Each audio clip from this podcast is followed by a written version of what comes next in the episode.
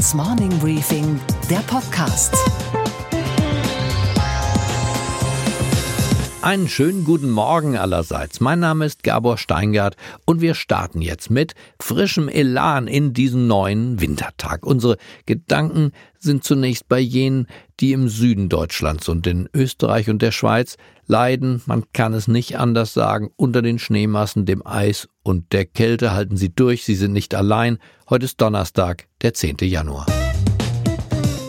Wo wir hinschauen, Krise, Not, Trump. Vor Malta mussten 49 Migranten wochenlang auf Schiffen aussagen, weil weder Italien noch Malta sie an Land lassen wollten. Gestern endlich durch eine Ad-hoc-Vereinbarung zwischen dem kleinen Inselstaat und der Europäischen Union konnte diese Hängepartie beendet werden. Donald Trump spricht von einer Krise des Herzens und der Seele und will doch nur seine Mauer verkaufen. Die Sorge vor einer schwächelnden Weltkonjunktur ist so groß, mittlerweile so groß, dass der EU-Kommissar Oettinger sogar Notfallpläne empfiehlt. Aber mittendrin und darauf wollte ich heute Morgen eigentlich hinaus. Mittendrin in all diesen Sorgen hat unser Land eine Liebesaffäre begonnen. Und zwar mit den Grünen, die zur Partei der Hoffnung, der Zuversicht und der beeindruckenden Umfrageergebnisse wurden. In Bayern zum Beispiel 21 Prozent, gestern gemessen, nochmal gut drei Prozent mehr als vor der letzten Landtagswahl. Ausgerechnet im tiefschwarzen Bayern, dem Land von Strauß. Wir dachten, die sind doch alle so reaktionär da unten. Die neuen Grünen und das ist das eigentlich Sensationelle dieser Liebesbeziehung. Die neuen Grünen sind inhaltlich gar nicht so anders wie die alten. Gegen Kernenergie, gegen Rüstung, gegen das Fleischessen, gegen Plastikmüll und gegen männlichen Chauvinismus ja sowieso.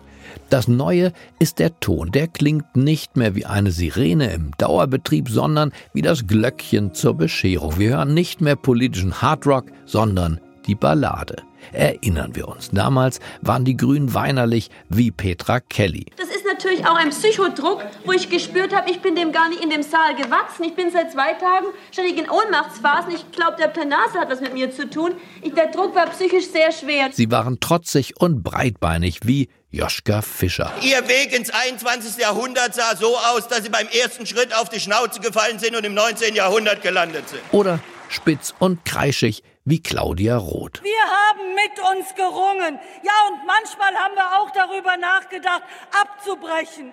Wir haben uns gequält und sind doch geblieben. Doch auf einmal. Da verkörpern die Grünen Fröhlichkeit und Lebensfreude. Denken Sie nur an Katharina Schulze, die bayerische Spitzenkandidatin bei der letzten Landtagswahl, die vor allem dadurch auffiel, dass sie sich was freuen kann. Und deswegen, liebe Freundinnen und Freunde, hat dieses Landtagswahlergebnis Bayern jetzt schon verändert. Dafür vielen, vielen Dank. Oder denken Sie an die Ehrlichkeit einer gläubigen Christin wie Katrin Göring-Eckert, die einige auf, aber eben viele auch anrührt. Wo bleibt eigentlich die Humanität? Sie haben hier geredet von Ordnung, von Steuern, von Abschottung, von Sicherheit. Ja, aber es geht um Menschen. Oder denken wir an den grünen Chef Robert Habeck, der Kinderbuchautor, der Übersetzer englischer Lyrik, der sich so schön entschuldigen kann. Ich fasse mir, wie soll ich das sagen, dreimal an die Nase und beiß mir einen Arsch, wenn ich so reden darf. Dass man sich fast schon auf den nächsten Fehltritt von ihm freut. Und dann der Osten. Ja, bildet der nicht eine Ausnahme, hieß es immer. Aber Weg damit. In einer aktuellen Umfrage der Leipziger Volkszeitung liegen die Grünen bei den Wählern ganz vorn. Jeder Fünfte sagt, die Grünen stünden ihm inhaltlich am nächsten. SPD, CDU, Linke liegen teils deutlich dahinter. Das Deutschland der Gegenwart, das wollte ich ja nur sagen, liebt offenbar den politischen Kuschelrock. You look perfect tonight.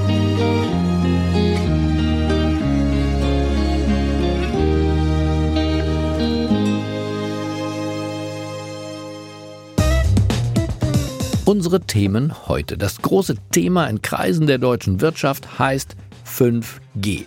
Das ist der neue Mobilfunkstandard, von dem sich viele wahre Wunder erwarten. Zu Recht oder zu Unrecht, das werde ich gleich mit Professor Dr. Thorsten Gerpott besprechen, dem Lehrstuhlinhaber für Unternehmens- und Technologieplanung an der Universität Duisburg-Essen. Er ist ein kritischer Geist und wird uns gleich die Augen öffnen. Man hat jahrelang gepennt hier mit äh, dem Mobilfunkausbau und jetzt plötzlich ist es auf die Agenda der Politiker gekommen. Das ist blanker Populismus. Außerdem, nach der großen Fernsehansprache des US-Präsidenten in der Nacht von Dienstag auf Mittwoch, beugt sich das politische Amerika über die Wirkung der Rede und die Zukunftsaussichten von Donald Trump. Dazu gleich die Einschätzung von unserem Washington-Korrespondenten Peter Ross Rage.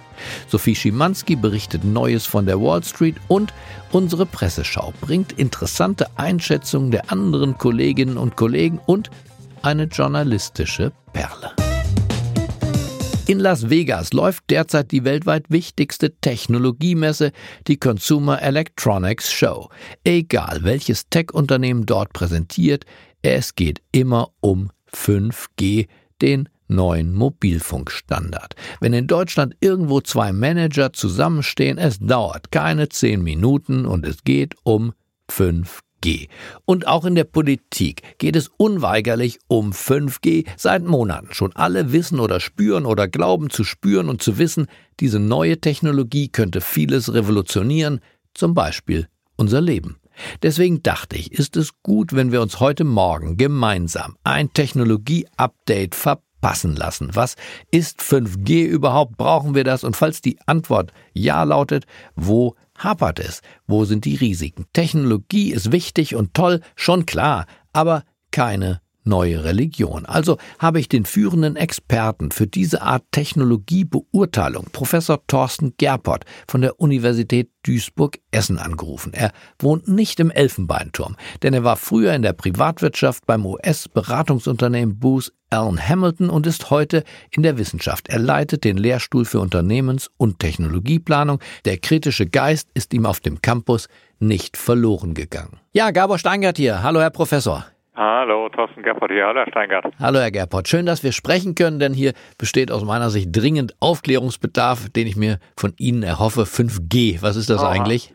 Also 5G ist die fünfte digitale Mobilfunknetzgeneration, die so in der Größenordnung wahrscheinlich ab 2020, 2021 in Deutschland eingeführt werden könnte. Der große Unterschied von 5G liegt im Grunde genommen auf drei Feldern. Erstes Feld ist das, was die meisten Leute auch so im Auge haben, nämlich mehr Bandbreite für den mobilen Internetzugang, deutlich mehr ähm, bis hin in eben Bandbreiten, die im 100er Megabit-Bereich pro einzelnen Mobilfunkkunden, wenn nicht sogar bis in den Gigabit-Bereich dann eben auch mit hineinreichen. Äh, zweiter Bereich ist die sogenannte äh, Vernetzung von Objekten, ähm, also das sogenannte Internet der Dinge, wenn es darum geht, eben PKWs oder Fahrräder oder andere Gegenstände eben auch mit äh, dem Mobilfunknetz zu verknüpfen, dann ist äh, 5G relevant. Und der dritte Teilbereich sind sogenannte Mission Critical Industrial Applications. Damit ist gemeint, dass in der Industrie Anwendungen, die sehr kurze Reaktionszeiten beinhalten, über 5G-Netze abgewickelt werden sollen, also beispielsweise die Steuerung von äh, Prozessen in einem Chemieunternehmen oder Logistikprozesse äh, in einem Transportunternehmen. Dafür könnte man auch auf 5G-Technik zurückgreifen. Und wir brauchen diese Technik, sagen Sie auch. Die Frage stellt sich nicht. Die Technik wird in jedem Fall kommen, weil die Standardisierungsgremien diese Technik machen und äh, die Netzbetreiber auch davon leben, dass sie ihre Produkte weiterentwickeln, genauso wie ja auch Automobilhersteller ihre Autos weiterentwickeln, ohne dass jeder gefragt wird, ob wir jetzt eine neue Generation des VW Golfs oder eines anderen Autos brauchen. Ich frage mich deshalb diese äh, etwas ketzerische Frage, weil ja schon die vorherigen Standards eigentlich ganz prima gewesen wären, wenn sie denn überall zur Verfügung gestanden hätten. Es gab doch ganze Zonen in Deutschland, da gab es Standard Null. Da ist es so, dass eben äh, Sie recht haben, dass 4G heute in der Größenordnung zwar so etwa bei knapp 98 Prozent der Bevölkerung in Deutschland verfügbar ist, aber nur etwa bei 70 bis 75 Prozent der Fläche. Damit haben wir die berühmten Funklöcher, in denen eben 4G und 3G heute eben nicht genutzt werden können, weil einfach kein Netz da ist. Und das würde mit diesem Standard ja nicht automatisch besser, denn ein Standard ist ein Standard, ist eine technisch raffinierte Erfindung, aber auch hier ist doch die äh, Thematik, dass die Verbreitung, sprich das Aufstellen von entsprechenden Sendemasten beispielsweise, gegeben sein muss, damit 5G wirklich ein flächendeckender Standard und dann autonomes Fahren, all diese neuen Wunderdinge überhaupt Wirklichkeit werden können. Ja, das haben Sie korrekt zusammengefasst. Ohne Rollout der Technik, ohne Sendemasten äh, funktioniert auch 5G nicht. Und die Frequenzen, die jetzt zur Versteigerung anstehen, jetzt im Frühjahr 2019, die sind denkbar ungeeignet, um hier so eine Flächendeckung herbeizuführen. Die liegen nämlich in Bereichen, wo wir in der Größenordnung ja in ganz Deutschland so etwa 700 bis 900.000 Standorte brauchen würden, um mit diesen Frequenzen eine flächendeckende 5G-Versorgung hinzubekommen. Und wie viele haben wir bislang von den alten? Von den alten hat man geschätzt in Deutschland insgesamt über alle Mobilfunknetzbetreiber heute zusammen etwa 60 bis 70.000 Basisstationen. Ist das realistisch? Also sowohl aus ästhetischen Gründen als auch aus betriebswirtschaftlichen Gründen halte ich es für Unsinn zu versuchen, eben mit 700 bis 900.000 Masten die Republik zuzupflastern, um die mit 5G zu versorgen. Was im Augenblick abgeht, ist ja im Wesentlichen in der Politik, dass die Politiker sich hinstellen, dicke Backen machen und so locker vor sich hin Forderungen formulieren, ohne dass sie mal genau darüber nachgedacht haben, ob die Frequenzen, die jetzt anstehen, überhaupt dafür geeignet sind. Man hat jahrelang gepennt hier mit äh, dem Mobilfunkausbau und jetzt plötzlich ist es auf die Agenda der Politiker gekommen. Das ist blanker Populismus und nur dadurch, dass man das fordert und unsinnige Gesetzesänderungen angeht, wird man die Republik hier auf dem Weg zu guten flächendeckenden Mobilfunknetzen nicht voranbringen. Das heißt, Sie wären schon auch der Meinung, dass der bisherige Standard erstmal ausgebaut und jeder Mann und auf jeder Fläche zugänglich gemacht werden sollte, bevor man sich diesem neuen Standard zuwendet? Also tendenziell bin ich der Meinung, dass die Mobilfunknetzbetreiber selbst frei entscheiden können sollten, wo sie in welcher Dichte ihr Netz ausrollen.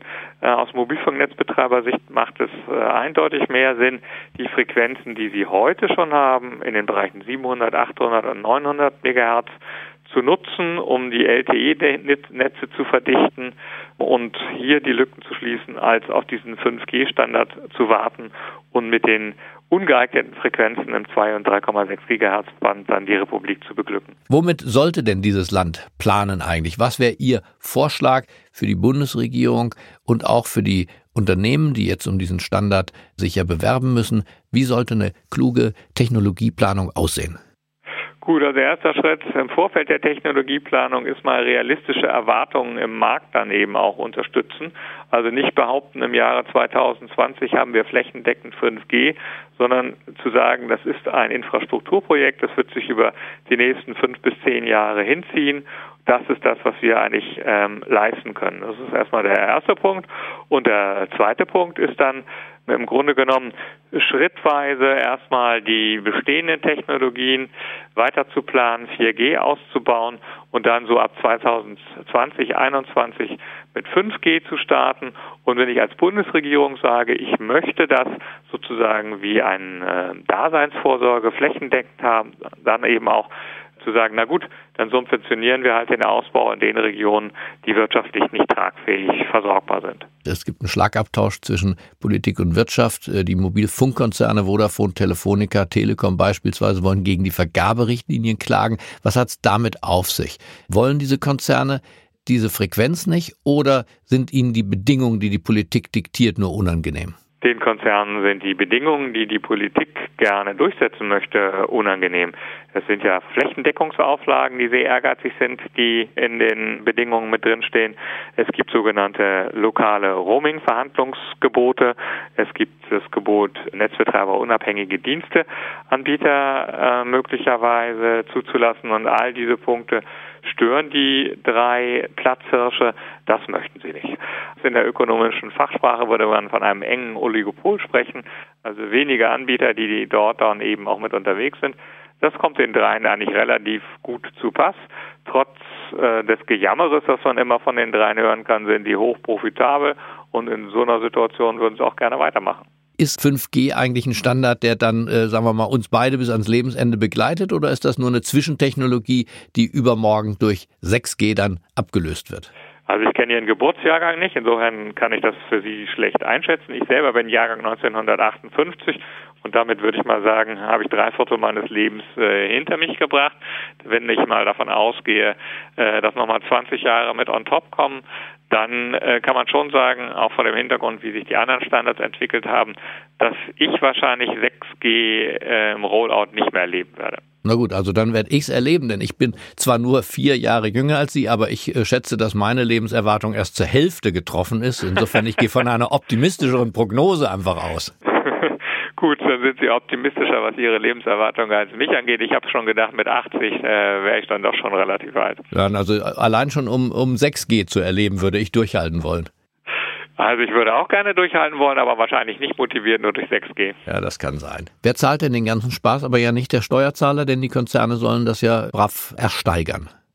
Gut, äh, letztlich zahlt der Kunde. Je nachdem, wie die Auflagen sind und wie die Kosten sind für den Netzrollout, müssen sie dann entweder über den Kunden wieder eingespielt werden oder eben über den Steuerbürger im Allgemeinen, der dann eben den Netzausbau in unwirtschaftlichen Regionen mit subventioniert. Geschenkt bekommen wir die Flächendeckung nicht. Was kostet das Ganze? Da gibt es ja unterschiedliche Zahlen und ich sage jetzt mal gleich eine Untergrenze und eine Obergrenze. Daran sehen Sie, dass das eben noch sehr unsicher ist. Also ein flächendeckender 5G-Netz-Rollout wird sicherlich in der Größenordnung in Deutschland zwischen 30 und 60 Milliarden Euro liegen. Na, da steht im Land ja noch eine muntere Diskussion bevor. Kann das sein? Also ich denke nicht, dass mit der Auktion 2019 diese 5G-Debatte abgeschlossen sein wird. Das wird uns noch mehrere Jahre begleiten. Dann bedanke ich mich, dass Sie ein bisschen Licht in das Dunkel gebracht haben und zumindest ich hätte jetzt für mich äh, das Gefühl, Herr Gerbert, dass ich es besser verstanden habe als vor unserem Gespräch. Alles klar, bis dahin, danke, tschüss. Und was steht heute in den Zeitungen? Die Bundesregierung übt sich bei ihren Gesetzen neuerdings in guter PR-Arbeit, zumindest was die Namen der Gesetze angeht. Nach dem gute Kita-Gesetz soll jetzt das starke Familiengesetz kommen. Die Namen sind so toll, dass sie in die Irre führen. Die starken Familien, von denen da die Rede ist, sind vor allem Geringverdiener, die jetzt etwas mehr Kinderzuschlag bekommen. Das wird in den Medien heute einhellig kritisiert. Das Handelsblatt mahnt zusätzlich, dass das Anrechnungswirrwarr bei den familienpolitischen Leistungen doch nicht ausgeweitet, sondern endlich gestoppt werden sollte. Die Süddeutsche beschäftigt sich mit den rund zwei Milliarden Euro Boni, die die Deutsche Bank vor allem an ihre Investmentbanker für ein Jahr 2018 ausschüttet, das gar nicht so erfolgreich war. Die Welt beschäftigt sich heute unter der Überschrift Flüchtlingsbingo mit der Vereinbarung zwischen Malta und der EU. Das Gute ist ja, dass viele Menschen die Schiffe, auf denen sie bislang waren, verlassen können. Die schlechte Nachricht ist, Hunderte von Flüchtlingen müssen jetzt wieder neu verteilt werden auf die verschiedenen Länder und 44 Menschen haben bei diesem Flüchtlingsbingo eine Niete gezogen und müssen zurück in ihre Heimat. Eine gesamteuropäische Lotterie sei da in Gang gekommen, sagt die Welt.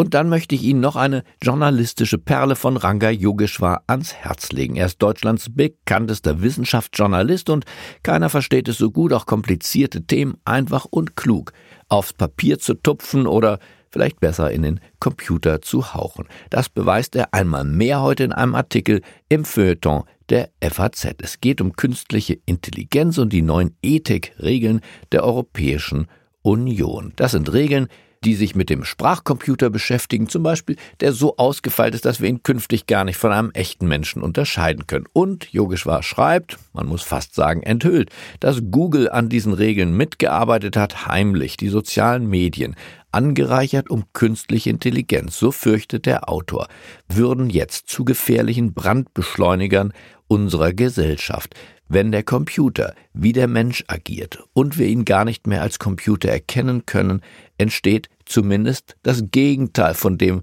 was alle fordern, Transparenz und Offenheit. Deswegen fordert Yogeshwar Ethik, und zwar nicht als Schulfach für unsere Kinder, sondern als Pflichtprogramm für unsere Politiker, die hinter unserem Rücken solche Gesetze machen. Ich kann die Lektüre nur empfehlen, Prädikat besonders wertvoll. Donald Trump dominiert auch heute Morgen noch die Schlagzeilen weltweit. Seine Rede an die Nation, vorgetragen aus dem Oval Office, in der er für eine Mauer an der Südgrenze der USA geworben hat, wird auf allen Fernsehkanälen seziert, analysiert, bewertet und auf ihre Fakten gecheckt. Doch was bedeutet dieser Auftritt politisch für die Machtbalance der westlichen Weltmacht? Grund genug, nach Washington zu schalten zu unserem Korrespondenten Peter Ross Range. Hello, Peter Ross Range in Washington. How are you today? Hi, Gabor in Berlin. I'm fine in Washington, although it's a little bit crazy here these days. Yeah, busy times in Washington. The other night, the president addressed the nation from the Oval Office for the very first time during his time. He again and again insists on a 5 billion wall on the Mexican border. The Democrats rejected immediately. But Peter, who was the winner of this television duel? Oh, that's really hard to say. You know, this is like a, a, kabuki theater play in which each side pushes and retreats and attacks and goes the other way. Many people thought Donald Trump uh, made an excellent presentation. That was my impression. Uh, how his numbers will fall out in days to come remains to be seen. But each side is using the Oval Office, the Congress, and now the Mexican border as a backdrop for their television battles. Trump is going this week to stand in front of a wall on the Mexican border for just exactly that purpose. Do you think he's able to convince the majority of the American people that there is a serious humanitarian crisis at the southern border of the United States? I think most people agree that there's a humanitarian crisis of some kind. That does not necessarily make it a national security crisis. It doesn't necessarily follow that you need a thousand mile long wall, which will cost a lot more than $5 billion in the end.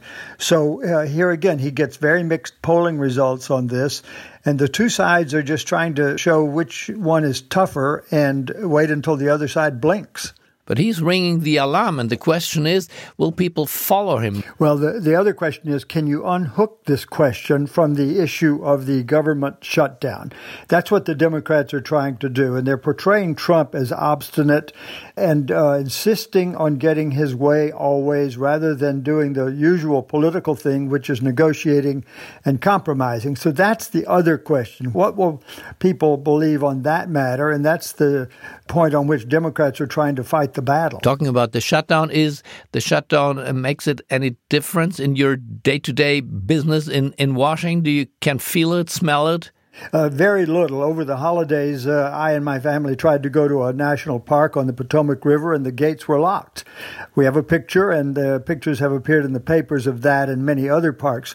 Otherwise, it is not widely felt among the American people at this point. What kind of challenges does Trump face now that the Democrats are a majority in the House of Representatives? Well, that's where it's going to start getting more interesting in a more substantive way rather than just fighting over the $5 billion for the wall. Uh, the Democrats now have subpoena power and oversight power.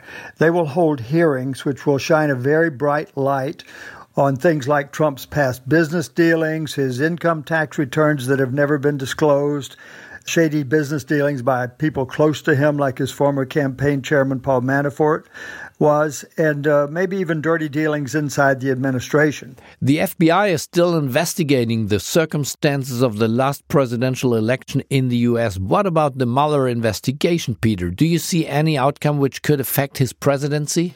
Well, as you would say in German, jein. Yes and no. Uh, this is the great ghost in the room. The Mueller, nobody knows exactly what the Mueller investigation is going to reveal.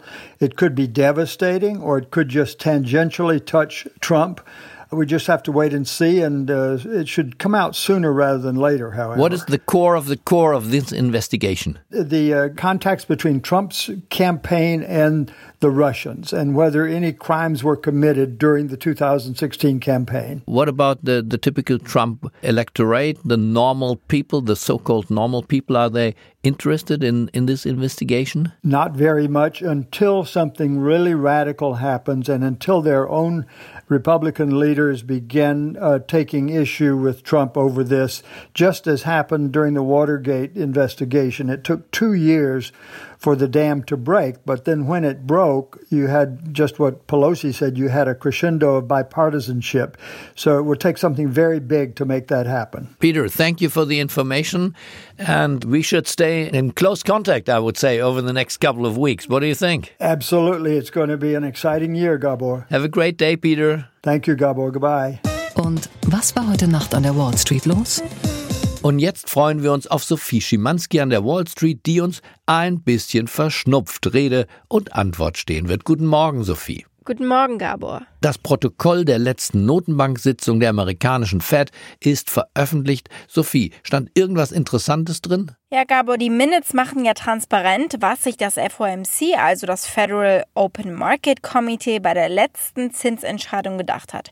Und auch wie die einzelnen Mitglieder zur Geldpolitik stehen. Und nachdem Fed-Chef Jerome Powell bei der Pressekonferenz im Dezember ja noch nach weiteren Zinserhöhungen klang, geht das nun aus dem Protokoll nicht mehr hervor. Und das klang eher nach seiner Rede am vergangenen Freitag. Und das hat doch bei einigen für Verwirrung gesorgt, warum Powell in in der Pressekonferenz so anders klang als in diesem schriftlichen Statement. Die Notenbank will ganz offensichtlich aber keine vorschnellen Entscheidungen treffen und die Wirtschaft nicht überfordern mit höheren Zinsen. Es sieht jetzt diesem Protokoll nach so aus, als würden die Zinsen nun wenigstens einige Monate nicht weiter steigen. Die Hoffnung vieler Anleger ist ja, dass die Notenbank in 2019 gar nicht erhöht. Und nachdem ich mir dieses Protokoll durchgelesen habe, ist das, finde ich, zumindest eine Option. Die Wortwahl, die erinnerte sehr an die aus dem Jahr 2006 und damals war die Fed eben am Ende eines Zyklus von einigen Zinserhöhungen angekommen. Die Handelsgespräche zwischen den Amerikanern und Chinesen brachten bislang noch keine richtigen Ergebnisse, aber immerhin positive Schwingungen. Wie hat die Börse reagiert? Ich würde sagen, verhalten positiv, was natürlich auch an dem marktfreundlichen Protokoll der Notenbank lag. Aber wir wissen alle, dass äh, diese Gespräche auch hätten durchaus schlechter laufen können. Angesichts der Fehde, die wir in den vergangenen Monaten immer wieder haben aufflammen und wieder abflauen sehen. Und offenbar hat das Weiße Haus einen Sieg errungen in dieser Runde. China hat sich offenbar einverstanden erklärt, unter anderem mehr landwirtschaftliche Produkte und Energie von den USA zu kaufen. Trump ist angeblich besessen davon, einen Deal mit China zu machen, um so den Aktienmarkt zu beleben. Das ist wahrscheinlich sein beliebtester Indikator für eben seinen Erfolg. Und die Anleger danken ihm jedes kleine positive Zeichen mit dem Kaufen von Aktien. Der S&P 500 Index ist gestern den vierten Tag immerhin in Folge gestiegen und steht nun so hoch wie fast den ganzen letzten Monat nicht. Sophie, vielen Dank für die Information. Ich wünsche dir gute Besserung. Dankeschön, Gabor. Und was, Gabor, geht eigentlich gar nicht? dass an den Flughäfen schon wieder mutwillig das Chaos herrscht. In Düsseldorf, Köln, Bonn, Stuttgart streikt heute Morgen das Sicherheitspersonal. Über 100.000 Passagiere sind betroffen. Und warum das Ganze? Weil man die Sicherheitsleute nicht ordentlich bezahlt. 23.000 Frauen und Männer sind im Einsatz, um die Sicherheit in den Flugzeugen zu garantieren, was ja, muss man doch sagen, in Deutschland super funktioniert hat. Keine Entführung, kein Terroranschlag, kein nichts eigentlich. Sollten diese Menschen, die ja keine besonders beglückende Arbeit verrichten, nicht feilschen müssen, sondern belohnt werden, wenn die Investmentbanker der Deutschen Bank, wie wir ja gerade gelernt haben, zusätzlich zwei Milliarden Euro als Boni bekommen haben, dann hätten diese Sicherheitsleute doch erst recht auch einen Bonus verdient, denn anders als bei den Investmentbankern ist doch der gesellschaftliche Nutzen dieser Arbeit erwiesen. Wir sollten das Sicherheitspersonal also nicht drücken und auch nicht erniedrigen, auch nicht erniedrigen durch Hungerlöhne, sondern feiern, loben, anständig bezahlen. Klingt edel, ich weiß aber ist doch eigentlich nur eine Selbstverständlichkeit. Ich wünsche Ihnen einen selbstbewussten Start in diesen neuen Tag. Bleiben Sie mir gewogen. Es grüßt Sie auf das Herzlichste. Ihr Gabor Steingart.